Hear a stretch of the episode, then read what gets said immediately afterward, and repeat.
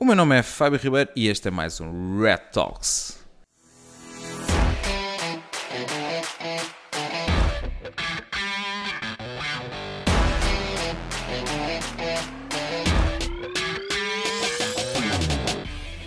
No episódio de hoje vamos falar sobre engenharia social, vamos desmistificar este tema, vamos perceber como é que se executa um ataque de engenharia social, se é fácil, se é rápido e vamos também, acima de tudo, perceber como é que as organizações e as empresas se devem proteger contra este tipo de ataques. Aqui comigo, como sempre, tenho João Lopes. Olá, João.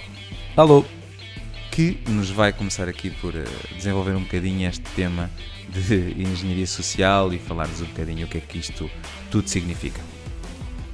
Bem, Fábio, falar aqui um bocadinho, eh, acho que introduzir um bocadinho o tema, apesar que diria que provavelmente a maior parte das pessoas que nos estão a ouvir já tem uma ideia do que é que é a engenharia social, o que é que são este tipo de ataques que são desenvolvidos. Mas aqui em resumo, um ataque de engenharia social tem por base a ideia de que faremos uma pessoa realizar uma ação que normalmente não a realizaria e vamos fazê-lo por acidente, por uh, ludibriá-la de alguma maneira para que faça algo que não era suposto, enganá-la. Como é que isto é desenvolvido? Por norma, a maior parte dos ataques envolve em haver um conhecimento sobre a organização envolvente àquela pessoa em específico e tentarmos uh, fazer-nos passar por uma entidade ou por uma pessoa em específico para consigamos tirar alguma informação que não era suposto fora, para fora da organização através daquela pessoa. Visto que estes ataques dão uma ideia, e, e olhando um bocadinho para o, para o conceito básico, ficamos com a ideia que é um ataque que é tecnicamente fácil de ser executado, em termos quando falamos da parte técnica da, da informática por trás disto tudo. É um acontecimento mais social do propriamente técnico. É, é, mas, é, mas é que é mesmo isso, ou seja, aquilo que tipicamente quando nós estamos a falar aqui de um ataque de engenharia social, de técnico tem muito pouco. Uh, é mais uma componente de compreensão humana e fazer realmente a vítima cair neste tipo de ataques. Aliás, descrevendo aqui rapidamente um ataque de engenharia social e o quanto fácil é até mesmo dele ser executado, que não precisa aqui grandes de conhecimentos técnicos, a verdade é que se nós quisermos, vamos imaginar uh, um pequeno exemplo, uh, obter credenciais de acesso, por exemplo, a uma conta de LinkedIn de um determinado CEO de uma empresa, nós rapidamente podemos fazê-lo. Existem ferramentas inclusivamente disponíveis atenção, não usem por favor essas ferramentas, uh, simplesmente usem para uh, efeitos educativos, nada mais do que isso. Mas existem determinadas ferramentas, como por exemplo, chamadas, uma que eu agora lembro-me de chamada de Black Eye Phishing Tool, que é uma ferramenta que está disponível, por exemplo, para fazermos um pequeno download, correr em Linux e rapidamente nós em segundos conseguimos criar um ataque em que vai falsear uma página, por exemplo, de LinkedIn, de Facebook, de Twitter, de Apple ID, de iCloud, de PayPal, etc para que a vítima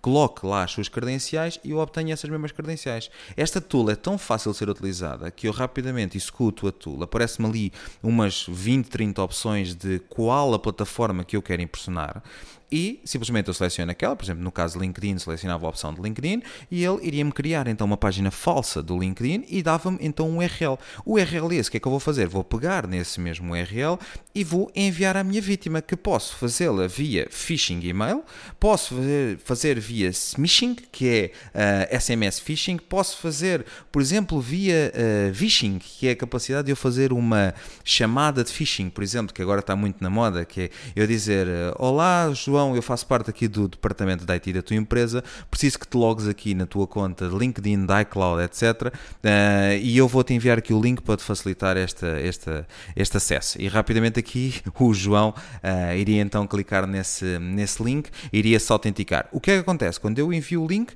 eu tenho então já à espera, todo o meu, todo o meu sistema, à espera de receber as credenciais que são introduzidas por João, ou para a vítima, obviamente aqui, uh, que irá introduzir essas mesmas credenciais.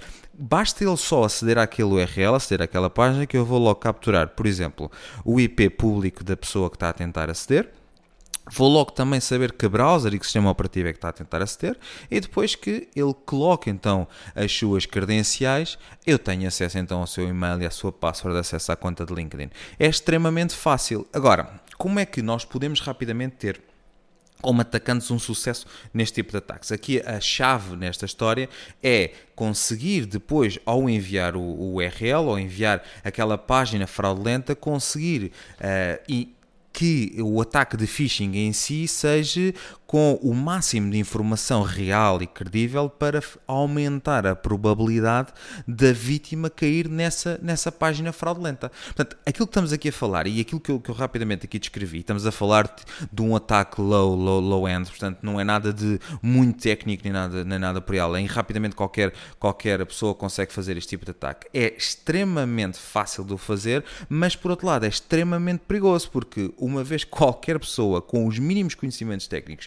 o consegue fazer, abrimos aqui o espectro a muitas probabilidades de ataque. E atenção, um ponto é que nós tipicamente achamos uh, que todos os, os, ataques que nós vemos e que são altamente complexos, acreditem que a maior parte dos ataques, e muitos dos, da maior parte dos ataques que nós vemos em Portugal, João, muitos dos ataques que nós vemos em Portugal começam com uma componente de, de phishing e começam com uma componente de engenharia social e que é uma das, das da, da, da primeira fase do ataque para ganhar acesso à infraestrutura, para obter credenciais, etc.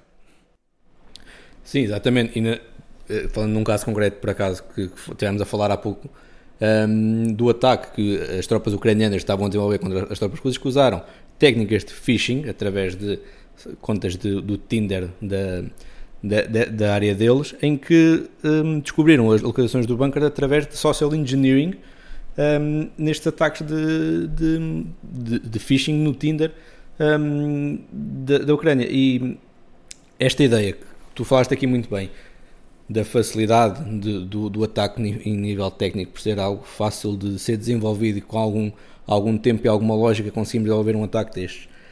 Um, e como todos estes ataques são direcionados ao utilizador, nós ficamos sempre com a ideia de que o L mais fraco e o L que vai quebrar nesta, neste tipo de ataques é sempre o utilizador. Mas eu, eu, eu, eu, pessoalmente não gosto de, da história do é o mais fraco é o, é o ser humano. Não gosto porque se, se nós estivermos a ver na história, o, o, ser humano tem feito coisas excepcionais. Basta, basta olharmos para o Egito e vemos as pirâmides que o ser humano conseguiu, conseguiu construir. Portanto, claramente o ser humano não é o El mais fraco. Agora, Obviamente que o utilizador, o ser humano, é sempre o elo mais fácil de ser ludibriado. Essa é verdade. Portanto, sim, em, parte a frase pode, pode ter aqui, ó, obviamente, aqui algum, fundo, aqui algum fundo de verdade. Agora, há aqui realmente alguma, algum, algum ponto que nós temos de ter algum cuidado, que é, quando nós tipicamente dizemos que a componente social engineering depende muito do utilizador e que é verdade.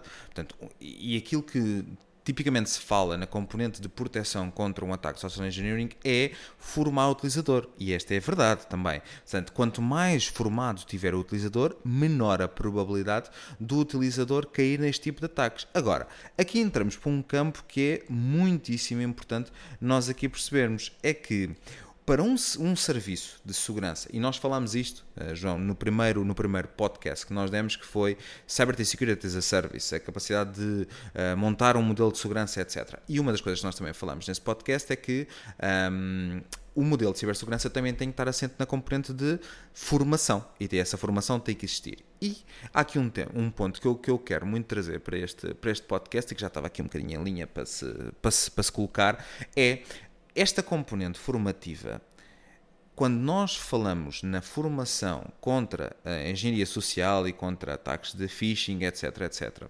há sempre aqui um problema que eu vejo a acontecer muito do que é um problema de base, que é, tipicamente, quem está à frente desta componente formativa é sempre alguém muito técnico, com um background técnico, com um conhecimento 100% técnico e que muitas das vezes o sucesso dessa formação é baixo.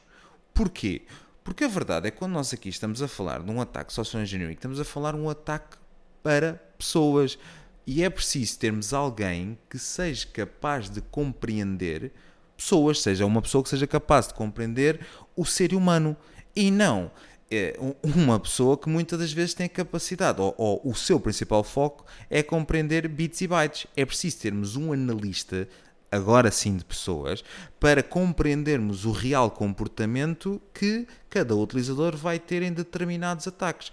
Por isso é que é muito importante, ou seja, e, e às vezes costuma-se, e principalmente quando eu às vezes vejo na componente de recrutamento, e vejo que há muita procura por técnicos para a componente formativa na parte de cibersegurança. Mas a verdade é que, se calhar, e faz todo o sentido, nós procuramos pessoas que tenham outras skills, que não uma skill tão técnica, mas sim uma skill, se calhar, numa componente mais de psicologia, etc. Que tenha a capacidade de analisar e conheça bem os comportamentos humanos para conseguir rapidamente hum, explicar e evangelizar, que é uma palavra que eu costumo usar muito, os utilizadores a não caírem nesse tipo de, de, ameaças. Porque reparem, a questão é como é que eu vou explicar a alguém que não é minimamente técnico que ele não deve clicar nos links todos, que ele deve ter atenção ao header do e-mail, que ele deve ter atenção ao sentido de urgência do e-mail, entre outras características. Se eu for uma pessoa muito técnica, isto é-me complicado. É-me complicado muitas das vezes eu perceber qual é o comportamento que aquela pessoa irá ter perante aquela situação. Se nós colocarmos, e existem, existem uh, vários estudos realizados sobre isto, e existem também muitas, muitas empresas nos Estados Unidos que já fazem formações muitíssimo acima da média e que contam com pessoas que nada têm a ver com a componente técnica, que são muitas vezes psicólogos, e que têm a capacidade de analisar o comportamento da pessoa, sabem exatamente como é que ela irá reagir e aí, nesse caso, conseguir formá-la para não atuar dessa forma que é uma forma uh, errada. Muitas das vezes, às vezes eu, eu, eu vejo em um, algumas empresas na componente da área de cibersegurança que aparece sempre lá uh, ou outro a, a, pessoa que quer então ser colaborador dessa empresa e que lhe é questionado: olha, tu tens alguma componente técnica? Uh, tens algum background técnico para fazeres parte aqui da nossa organização? E essa pessoa, se não tiver, obviamente diz, diz que não tem, não é? E normalmente o cargo que eles disponibilizam para essa pessoa ou é para a componente administrativa ou é para a componente comercial. Porque tipicamente estamos a falar de uma pessoa pode não ter, eh, obviamente, background técnico, mas até pode ter, ter jeito para falar com pessoas, eh, ter jeito para se comunicar com, com, com o próximo uh, e que é muito usado para a componente comercial. Mas a verdade é que essa skill é muito usada, e nos Estados Unidos eles são altamente pioneiros nesta componente, para uma componente formativa, que é a capacidade que, por exemplo, alguém que é bom na componente de vendas tem uma capacidade que lhe é nativa de conseguir chegar ao próximo e conseguir muitas das vezes descomplicar a informação, descomplicar o discurso, a argumentação e que é excelente para uma componente formativa. Então nós conseguimos, em teoria, pegar nessas pessoas que a priori não nos iriam ser úteis, que está obviamente errado, que são excelentes recursos, que têm skills excepcionais para a componente formativa, para conseguir formar todos os utilizadores. Okay? Agora, só que um, um, um, um, apelo que eu considero importante uh, faz parte de todos nós que trabalham nesta área de cibersegurança fazer uma formação constante a todos os que nos rodeiam. Isto parece um bocadinho chavão, mas é, mas é verdade. Ou seja, eu devo perder um bocadinho do meu tempo, faz parte aqui do meu dever, um bocadinho cívico, a capacidade de eu formar, por exemplo, os meus familiares dizer, por exemplo, ó oh, avó, não coloques, não cliques nesse, nesse link que tu estás a ver, não cliques, aliás, não cliques absolutamente em link nenhum que te, que te, que te seja enviado, não des em momento nenhum os teus dados, okay?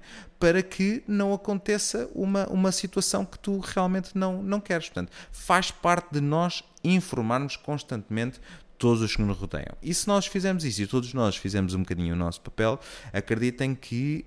Um, a formação na componente de cibersegurança irá aumentar muitíssimo mais. Certo, Fábio. E, e aquilo que tu estás a dizer faz, faz, faz todo o sentido que a formação é, o melhor, a melhor maneira de prevenir este tipo de ataques de social engineering. Lá está, fugir um bocadinho à parte técnica da questão.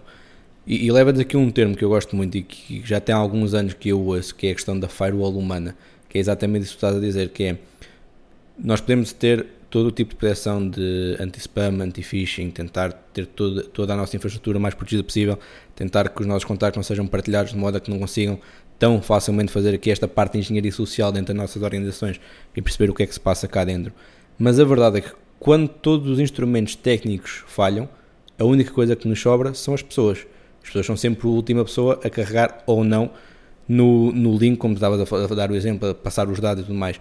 E a única maneira de nós conseguirmos exatamente, se calhar, duplicar a proteção das nossas organizações é com a formação destes utilizadores, e estás a dizer muito bem, acho que cada vez mais tem de haver essa transição para uma formação mais de pessoas e não da parte técnica e do bit e do byte que está por trás disto, para que nos leve a aumentar a proteção das empresas de uma forma substancial através do que as pessoas, dos próprios utilizadores, filtram no que vem nas suas, nos seus caixas de e-mail, nos seus telefones, nas suas chamadas que recebem. Eu, e, há, outro ponto que também, que também aqui é importante no que toca à formação é pararmos um bocadinho com a punição do erro, que é todo o ser humano vai errar e faz parte do nosso processo de aprendizagem o erro. É? E nós devemos como uh, formadores, como especialistas de cibersegurança, etc., que estamos a tentar formar todos os nossos clientes na componente de cibersegurança, nós devemos aproveitar o erro como uma ferramenta de aprendizagem. Portanto, se temos algum utilizador que cometeu um erro, em vez de o punirmos, em vez de o envergonharmos, que ainda fará pior, não é? O que nós devemos fazer é perceber que todas as pessoas são humanas, o erro é-nos nativo e a verdade é que nós devemos pegar nesse erro e utilizá-lo como uma ferramenta de aprendizagem.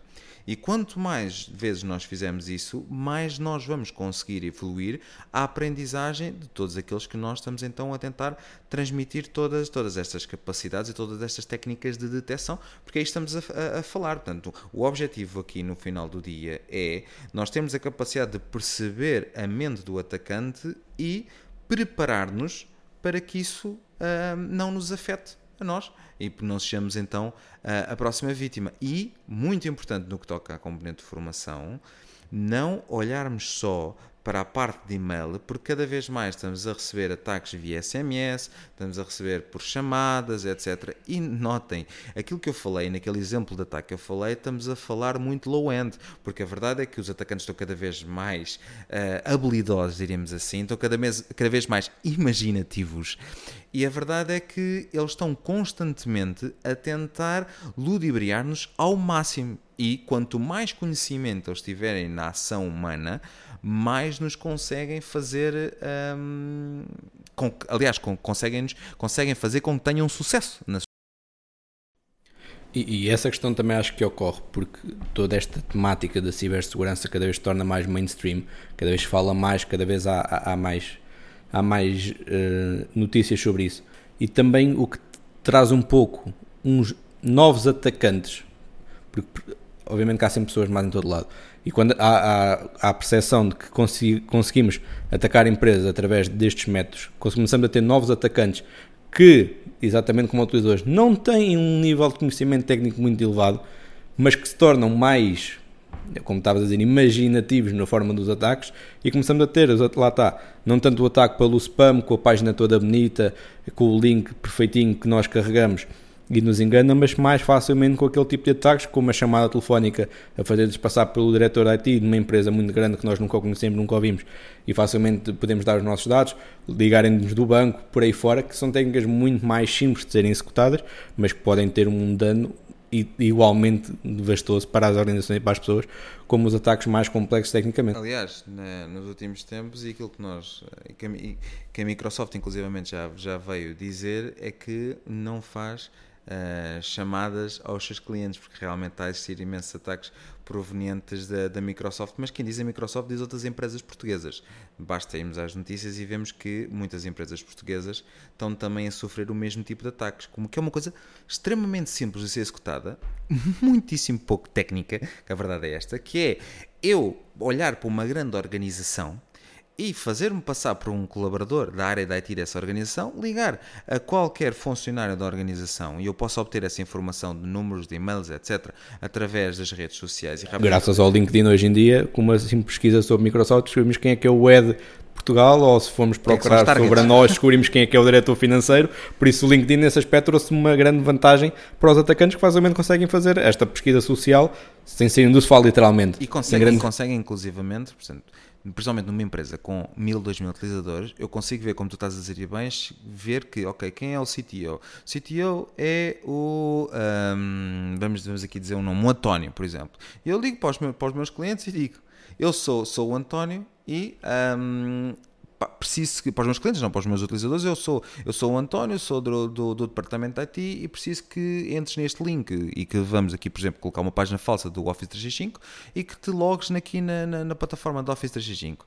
Qualquer utilizador vai pensar, bem, se tiver um bocadinho mais conhecimento de cibersegurança, até pode dizer, mas será que eu conheço o António? Ok. Até pode ir ao LinkedIn, até pode ir ao e-mail. Ah, o António, não, o António é o CTO da empresa. Não, ele, ele de certeza que quer, um, que, que, que, aquilo que ele me está a pedir é mesmo para ser executado. Mas rapidamente nós conseguimos perceber também por discurso e por algumas informações que vamos pedindo que se trata, se trata aqui de facto de uma, de uma chamada falsa. E volto a dizer, este tipo de ataque é uma coisa extremamente simples que dá a capacidade. Nós temos uma coisa muito engraçada chamada Pre-text calling, que é o tipo de ataque de nós termos contexto e termos a capacidade de obter o máximo de informações sobre aquela empresa, para depois fazermos outro tipo de ataques mais, mais direcionados. É tão simples de ser executado, não é nada técnico e uh, qualquer um pode fazer. Portanto, muitas das vezes eu até posso ter Rolls Royce na componente de produtos a nível de cibersegurança, mas se eu falho na parte de formação dos meus utilizadores, e uma formação, voltamos a dizer este ponto, uma formação que consiga ser efetiva uh, e que tenha sucesso nessa componente uh, formativa e que aquilo que nós mais vemos, lá está, voltamos ao mesmo ponto, é que essa formação seja dada por pessoas não técnicas e consigam compreender a ação humana, mais sucesso irá ter, mais proteção iremos ter aqui neste, na nossa infraestrutura, mais conseguimos aumentar, agora voltando aqui ao primeiro podcast, o nosso Cyber Security Score. Exatamente, era aquilo que eu estava a dizer, que se calhar com a formação um, vamos ser honestos, calhar sai muito menos dispendioso do que algumas soluções um, de cibersegurança. Uh, conseguimos aumentar o nosso nível de proteção, lá está o nosso Cyber Security Score das organizações, de uma maneira exponencialmente uh, maior, porque todos os utilizadores estão em todo lado, são os utilizadores que vão sempre fazer ou não o erro, e conseguimos, com uma formação, como o Fábio diz, mais simples, mais centrada na pessoa, no ato da pessoa, na, nas, nas convivências, conseguimos ter um, um aumento enorme na, na, segurança das nossas organizações um, através dos utilizadores. E em resumo, acho que é isto. Resumimos muito bem o que é que, o que, é, que é a nossa ideia do, do, de, de ataques de engenharia social, como é que eles podem ser prevenidos. Chegamos à conclusão que a firewall humana será aqui o ponto-chave de, desta, desta proteção. Um, outro, outro, outro ponto também, relativamente à, à componente de, de proteção, é um, olharmos também, por favor, para ferramentas de anti-spam. Okay? Atenção, formação dos utilizadores é o ponto fundamental, mas tenham também uma componente de proteção de e-mail, porque vão conseguir parar muitos e-mails, principalmente na componente phishing, que nós não queremos que nos cheguem, porque se vêm de organizações que não é suposto, que são direcionados a uma empresa que se calhar até faz parecer a nossa, mas não é. Portanto, logo aqui temos uma grande filtragem, mas não é suficiente, como o João dizia muito bem. Precisamos sempre de formação. Ok, Fábio, obrigado por, por este bocadinho. Um, voltamos para a próxima quinta-feira com mais um episódio, com novos temas e espero que tenham gostado.